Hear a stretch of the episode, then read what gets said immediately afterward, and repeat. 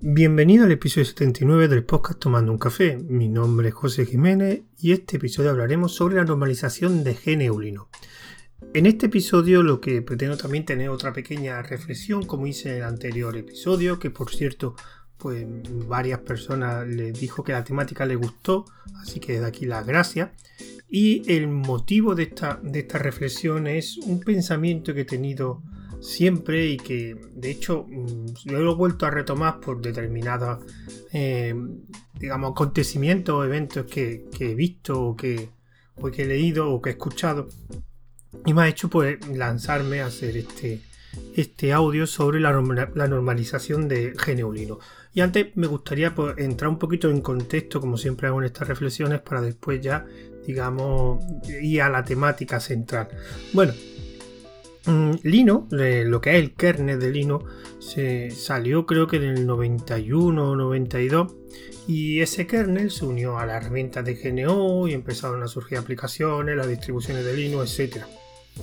Cuando yo lo conocí, que fue en el 95-96, con una distribución que se llama el Laguare, realmente las distribuciones de Linux, o lo que digamos GNU Linux, estaba enfocado ya para un perfil, digamos, de un perfil universitario, gente programadores, o muchos administradores, y tenía una ideología fuertemente marcada del software libre, sobre las libertades, del código fuente disponible, etc.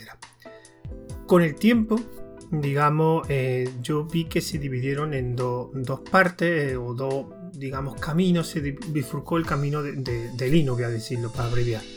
Por un lado se fue el mercado empresarial, donde, digamos, es donde más eh, triunfo, más éxito tuvo Lino en el mercado de los servidores, bases de datos, también desarrollo, administración de sistemas, donde fueron surgiendo pues determinadas empresas como Red Hat, SUSE o ahora también Ubuntu que daban pues soporte para digamos un mercado más empresarial. En ese, en ese mercado digamos pues sí había bastantes eh, empresas grandes que ofrecían sus productos para Linux. Evidentemente muchos de ellos eran productos de código cerrado, pero también había empresas como por ejemplo la que he dicho antes, Red que ofrecía todos sus servicios como software, software, libre y ellos no vendían el producto, hacían otro tipo de, modelo de negocio basado en la suscripción o en los servicios añadidos. Y la han ido bastante bien. De hecho, en GNU Linux es de donde realmente destaca es en el mercado empresarial y no vamos a, negarlo que si no llegase por ese triunfo del mercado empresarial no hubiéramos estado donde está ahora GNU Linux. Y por otro lado Linux, eh, el otro camino sería digamos el, mercado de escritorio, los ordenadores que todo el mundo utilizamos. Ahí sí es verdad que Linux le está costando mucho más arrancar y está el famoso el meme de este año, el año de Linux en el escritorio, porque es verdad que por diferentes motivos, por ejemplo, aunque eso va cambiando con, con los años, pero tampoco hay un soporte tan grande como tiene en Windows, digamos su principal rival o que no está mm, integrado en muchos ordenadores que puedes comprar habitualmente. Al final, muchas veces eh, lo tienes que instalar tú en un ordenador y ese ordenador cuando lo compras no lo compras pensando en Linux, aunque realmente el usuario, o yo por ejemplo lo he hecho, cuando me compré el ordenador pensé que los componentes fueran soportados por Linux. Entonces, pues surgen algunos problemas para algunas instalaciones, etcétera. Aunque tengo que reconocer que ahora va poco a poco cambiando y ya te encuentras empresas que venden sus productos, su hardware específico para Linux, pero realmente no, no es una mayoría, aunque poco a poco va cambiando y últimamente salió Lenovo que va a vender eh, portátiles con Linux, ya tenemos Dell que también tiene un, par de modelos con Linux, bueno aquí en España el Limbu o Van PC, que ellos sí venden todo ordenadores con Linux y en otros países también hay empresas, pero realmente no, no vamos a negarlo que la cuota de mercado de, de Linux en el escritorio es realmente pequeña, aunque, ese, aunque sea pequeña, eso no significa que haya millones y millones de usuarios de Linux. Pero ¿qué pasa? Que con los años y con la evolución, digamos, Linux ha ido, es lo que quiero enfocarme a la normalización de Linux. ¿Qué significa eso? Bueno, mm, ahora mismo el usuario perfil, aunque hay un perfil de usuario específico de Linux, un usuario desarrollador con conocimiento, un activista del software libre, pero también estamos viendo que se está integrando eh, Linux en diferentes ámbitos, por ejemplo, en organismos públicos o en alguna empresa, la parte de escritorio pues, han integrado e implementado Linux. Entonces también estamos viendo otro tipo de perfil que son simplemente gente que utiliza Linux como un producto, como un sistema operativo que tiene una serie de funcionalidades y que les gusta pues esa libertad de, de poder hacer lo que quieran con el sistema, que ellos puedan personalizar el sistema y que el sistema se amolde a ellos y no al contrario como pasa con Windows o Mac, que tú te tienes que amoldar al sistema que te proporciona. En este caso, tú tienes un sistema que lo puedes configurar a tu gusto con los componentes que más cómodo te sientes. Entonces, eh, hay otro tipo de perfiles de usuarios que simplemente por esos motivos quieren utilizar Linux. Y vemos gente que no son el perfil de, de activistas software libre, que simplemente utilizan Linux porque le interesa, están utilizando LibreOffice, por ejemplo, un organismo público utilizan un sistema, una distribución de Linux por, por, su, por LibreOffice o por otras aplicaciones ofimáticas. O, por ejemplo, yo también he visto gente que utiliza Linux para temas de la producción musical, o gente que utiliza Linux para cosas de diseño o para redes. Muchos administradores de sistemas utilizan Linux porque es la herramienta que, se, que les resulta más cómodo para administrar los sistemas o las redes que, que utilizan en el día a día. Entonces, cuando poco a poco se ha ido, digamos, normalizando el uso, cada vez eh, es más normal utilizar Linux no solo en ese perfil.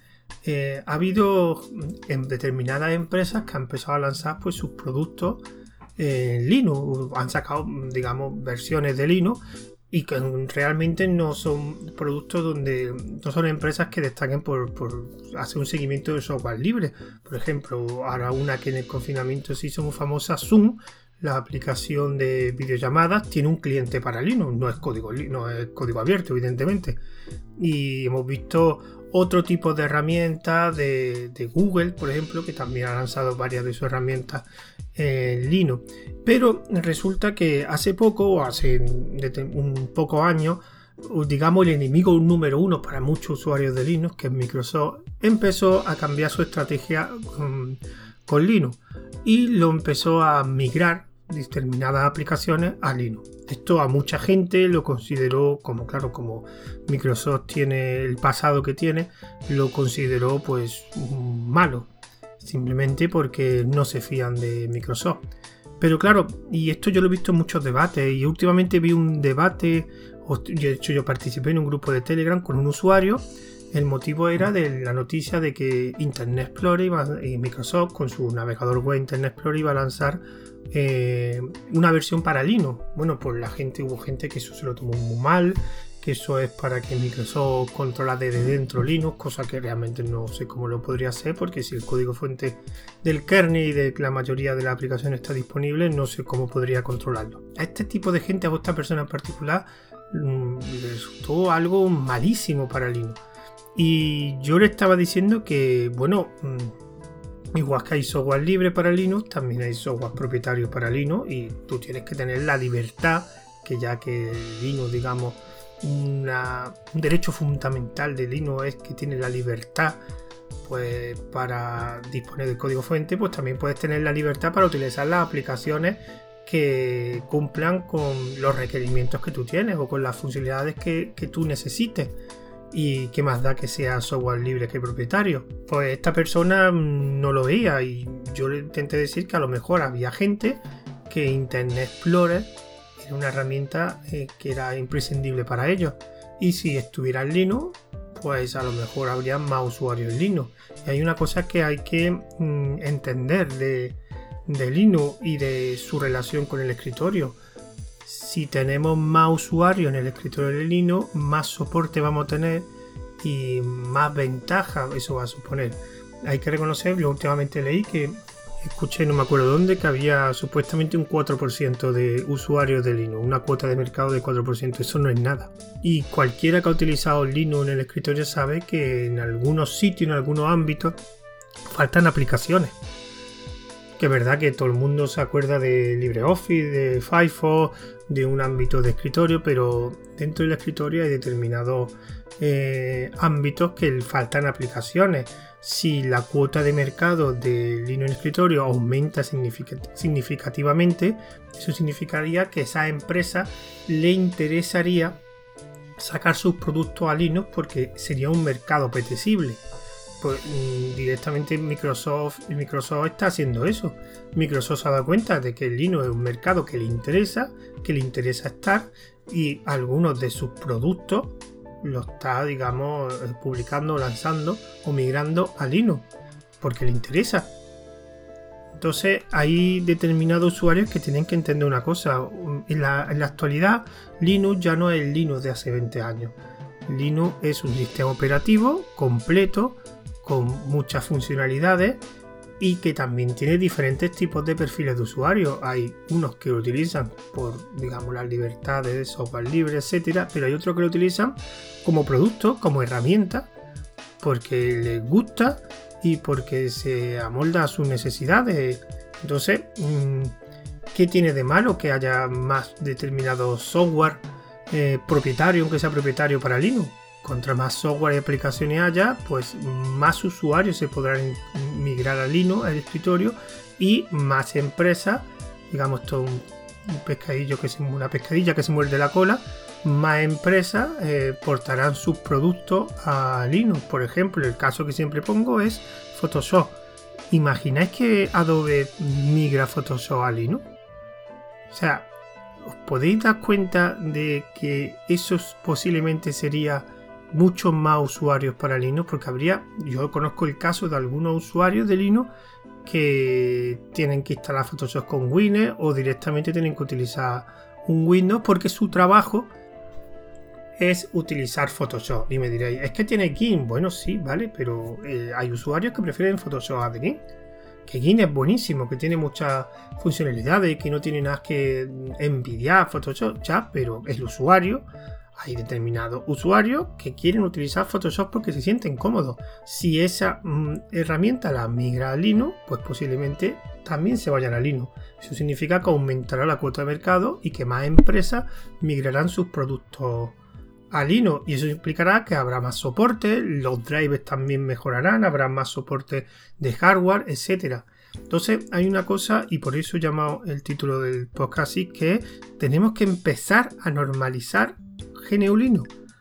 O sea, que ya no es el Linux de hace 20 años, es un sistema operativo y que también tenemos que darnos cuenta que para mucha gente va a ser un producto, un sistema operativo, una herramienta.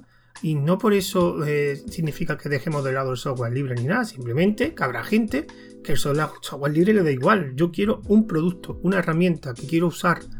Y Linux, pues me interesa probarla porque tiene una serie de características, como he dicho antes, esa personalización, esa configuración que no me la proporciona ni Windows ni Mac.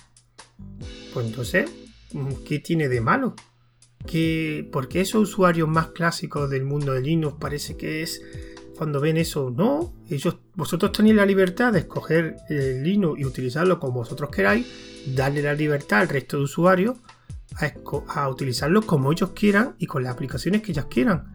Yo, por ejemplo, yo defiendo el software libre, yo utilizo el software libre, pero yo hay dos herramientas que utilizo bastante a menudo, que son ZenKit y Tipora, que de hecho las dos he hablado en este podcast, y son código cerrado, no tengo el código fuente disponible, no son software libres, pero cumplen con el cometido. Cumplen eh, perfectamente con mis requerimientos y me proporcionan funcionalidades que son útiles para mí. ¿Que habrá otros editores de Markdown, como en el caso de Tipora, software libre? Vale, perfecto. ¿Y no puedo utilizar Tipora? ¿Que habrá otra herramienta de gestión de tareas como Senki de software libre? Vale, sí, pero yo estoy cómoda con esas dos. Que no me venga la gente diciendo, ¿por qué esta? No, es que, vale, déjame que utilice yo las aplicaciones que ya. Yo es que ya llegué un momento en que yo ya empecé a normalizar Linux. Empecé a darle un uso normal como se le da a cualquier otro sistema operativo. Es verdad que está el código fuente disponible, que sí software libre, pero vale, pero para mí ahora mismo Linux es una herramienta una herramienta para hacer determinadas tareas. Me gusta porque se puede configurar y porque yo soy dueño del sistema. Yo puedo hacer lo que quiera con el sistema. Simplemente tendría que tener conocimiento y tiempo. Pero yo puedo adaptar el sistema a mis necesidades. No mis necesidades se tienen que adaptar al sistema. Y por eso utilizo Linux. Bueno, pues dentro de esas necesidades pues hay algunas de ellas que las cubre alguna aplicación de software propietario. No pasa nada. porque eso es la normalización, darnos cuenta de que se está convirtiendo Linux, dejando un poco apartado el software libre, en un producto, un sistema operativo usado por diferentes perfiles. Y hay empresas que cada vez están viendo Linux como, digamos, un producto para ofrecer sus servicios. O sea, perdón, como un sistema para ofrecer sus servicios y para mirar sus aplicaciones para que la gente lo utilice. ¿Tiene algo de malo? No, es la libertad que proporciona para todos. Estamos, la libertad que proporciona para los usuarios para poder utilizar la herramienta que quieran, pero también tiene que haber libertad para que las empresas puedan migrar sus aplicaciones, sean código libre o software libre o código cerrado. ¿Qué tiene de malo? ¿Tú lo utilizas o no lo utilizas? Ya está. Pues entonces hay que empezar a normalizar. Y otro caso que quería hablar, esto fue, digamos, de un vídeo que también, igual que el anterior audio también lo mencioné, de, de del canal de YouTube de System Insight. Tuvimos una charla porque comparó The Gin con, con una herramienta, digamos, código propietario, Affinity o algo así, no me acuerdo. Hizo una comparación y, demostró que en una herramienta, digamos, para hacer la misma tarea se tardaban menos pasos que, en la otra. De Gin tardaban más pasos en hacer la misma tarea con, con Affinity. Tuvimos una charla en los comentarios y hay una cosa que yo comenté también y es verdad, que es eh, la herramienta de software libre, como no quieren la mayoría de herramientas de software libres tener un modelo de, negocio principalmente de pago por licencia, como tienen muchas herramientas de, de software de código eh, cerrado, perdón, y viven mucho pues de las donaciones, de, determinados modelos que eh, no se viven de eso. O sea, realmente tenemos que empezar ya también a normalizar el pago por uso. O sea, no tiene nada de malo que haya un determinado producto de Linux, incluso aunque tenga el código fuente disponible, que tú pagues por usarlo. Porque eso va a implicar eh, más recursos para los desarrolladores, esto va a implicar también mejora en la calidad del producto. Si tiene más tiempo los desarrolladores porque tienen más recursos financieros, se pueden dedicar más tiempo, incluso vivir solo del desarrollar esa aplicación, pues mejor para todos, ¿no? Porque claro, muchas veces verlo, una de las diferencias que yo suelo ver, que se los dije en los comentarios del vídeo a, a, Ernesto, que se llama Ernesto, eh, le comenté que cuando tienes pocos recursos, una de las cosas donde más recorta es en el apartado estético. Y es verdad, muchas eh, herramientas de software libre no destacan por el aspecto estético, ya por los menús, por la interfaz, incluso por algo de usabilidad. Porque claro, con pocos recursos te centras más en la potencia y integrar o desarrollar nuevas funcionalidades o mejorar las que tienes, que de eso cualquier son muchos productos de software libre destacan porque son buenos, directamente son buenos, pero estéticamente no son, son bastante espartanos. Yo por ejemplo grabo con Audacity y la interfaz de Audacity realmente deja bastante que desear. No la interfaz en uso, sino más en parte estética que tampoco, pero claro, me imagino que será un grupo pequeño de desarrolladores y, no podrán gastarse dinero en que haya, no sé, un diseñador de UX, de interfaces o alguien relacionado con usabilidad. Y, pero esto también entra dentro de la normalización. No estaría mal, y que de hecho lo dijo Ernesto en una respuesta a mi comentario, que a él no le importaría que le cobrasen un euro, dos euros, diez euros por usar un programa de software libre si realmente lo, utiliza de forma profesional. Él graba podcast, tiene varios podcasts y aunque es verdad que no vive de, no vive de eso, pero si está muchas horas utilizando un programa, a mí no me importaría pagar por ese, si me lo puedo permitir, pues ¿por qué no podría pagar? Pero claro, también es que la normalización ahí tampoco entra, o sea, es raro ver un software libre donde tú tengas que pagar por usarlo. Es raro, nadie lo paga. Eh, en los usuarios de Linux no estamos acostumbrados a pagar. Es verdad que algunos están que sean donaciones, pero que de las donaciones no vive una aplicación. Es muy difícil vivir de una, aplicación a base de donaciones. Que puede haber otros modelos de negocio, también es verdad. Por ejemplo, otro día vi Blender, que Blender tiene una nube que tú pagas una cuota al mes y te ofrece una serie de recursos, etcétera. No sé muy bien, pero es más o menos así.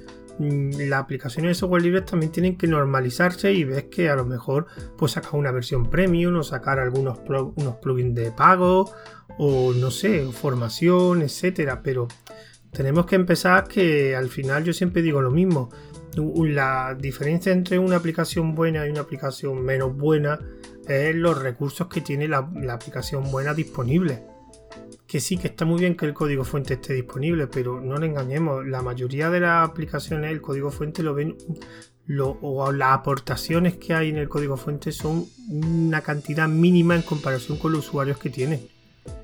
O sea, de hecho, yo, por ejemplo, con mi canal de Telegram donde hay una aplicación, que conozco evidentemente, he visto y he publicado muchas aplicaciones, yo ya me he encontrado bastantes casos de aplicaciones que han tenido que cerrar su desarrollo. Han tenido que dejarlo porque no tenían tiempo y no han sabido monetizar un desarrollo. El caso que yo recuerdo porque me afectó fue Arcos. Arcos era una distribución de Linux para Raspberry, bueno, para Raspberry y otra placa, aunque yo lo utilizaba para, para Raspberry y eh, era un desarrollador. Sí, que tenía algunas aportaciones de otra gente, pero había solo un desarrollador. Y ese desarrollo llegó un momento en que le interesaba pues, sacar algún beneficio económico porque no se podía dedicar al desarrollo de Arco porque tendría que, tenía que tener otro trabajo. Al final tuvo que dejar el desarrollo, nadie más lo ha mantenido, que yo sepa, yo ya dejé de perderle la pista porque utilicé otra, otras distribuciones y creo que ahí está, intentó sacar algo de pago, no sé cómo le ha salido, no estoy ya desconectado. Pues la ha dejado y nadie ha cogido el código fuente y ha seguido manteniéndolo. No sé si ahora, con el tiempo, alguien se habrá, se habrá animado. Pero hay una cosa que hay que tener en cuenta con el código fuente, que todo el mundo, que si código fuente, que esté código fuente disponible significa que la gente aporte. Tiene, implica muchas ventajas, implica de que a lo mejor si esa aplicación cierra, Después mm, puede coger a alguien y continuar el desarrollo. El problema es que yo ya me he visto muchos casos que la aplicación ha cerrado y el desarrollo nadie la ha cogido. Por diferentes motivos, porque es complejo coger un desarrollo. Y pequeños desarrollos de, un, de una persona, un programador o dos, han tenido que cerrar y se quedan ahí en el limbo de GitHub y nadie los toca. Y yo me he encontrado muchas aplicaciones que llevaban 5 años sin actualizarse y aplicaciones que eran buenas. Pero entonces a lo mejor si esto se normalizara y la gente estuviera acostumbrada a pagar, no digo que mm, a un precio justo o, algún tipo de, modelo de negocio de monetización que por pagar por usar, a lo mejor muchas de esas aplicaciones pues seguirían funcionando y seguirían actualizándose porque el desarrollador mm, vive de eso. Entonces, si tú vives de eso y tú tienes un sueldo, pues a lo mejor te motiva pues, mejorar mucho más la aplicación, incluso podrías generar una empresa. Yo conozco casos, por ejemplo, en el, mundo de la programación, gente que hace pequeñas librerías y viven de eso, viven de, esa librería, pues que le paga gente pues, para actualizarla, para personalizarla, para implementarla o para hacer modificaciones y viven de eso y son librerías que tienen un desarrollador, como mucho dos, pues eso también se podría implementar en, el mundo de, escritorio de Linux. ¿Por qué el usuario no, no, entramos en esa fase de normalización de pagar por usar una aplicación de Linux? ¿Qué tiene de malo? Que tenga el código fuente disponible, perfecto. Que puedas modificarlo, perfecto. Pero también que puedas pagarlo por usar, no tiene nada de malo. No vivir solo de donaciones, que ya digo yo que las donaciones es muy difícil vivir de ella. Así que resumiendo, eh, la normalización implica pues, que sea normal pagar por usar una aplicación de Linux, que sea normal que un usuario pueda utilizar en Linux sin que nadie se queje o lo mire mal software propietario, que sea normal que determinadas empresas ofrezcan sus productos en Linux sin tener que ofrecer software libre, simplemente yo tengo un producto, mi Internet Explorer se migra a Linux, pues ya hasta aquí tiene de malo más aplicaciones. El ecosistema de aplicaciones aumenta. Entonces, que sea normal todo eso. Ya no estamos en el Linux de hace 20 años. Estamos en un contexto diferente y que, en definitiva, que empecemos a normalizar lo que es GNU Linux, que es un sistema operativo. Muy bueno, pero es un sistema operativo. Así que esta pequeña reflexión, que como siempre me enrollo mucho, espero que os guste por lo menos como, como la anterior reflexión que he dicho antes que algunas personas me, felicitaron. Espero que esta también dé pues, mi punto de vista sobre GNU Linux y sobre diferentes cambios que tenemos que tener todos los usuarios de Linux. Y antes de finalizar, digo los métodos de contacto. Este, este podcast tiene una cuenta de correo electrónico tomando un café nextc.eu, una cuenta de Twitter que es arroba tomando guion bajo un grupo privado de oyentes que podrás saber la dirección en el mensaje anclado del canal de Telegram arroba tomando un café, que es donde dejaré tanto este audio en OGG como en MP3 como las notas de audio. Y también será publicado en los servicios de Anchor FM, Wosca, Ivo, Apple Podcast, Pocket y todos los digamos servicios de, de podcasting, la plataforma de podcasting más conocidas con el nombre de Tomando un café. Así que me despido de vosotros hasta el siguiente audio. Adiós.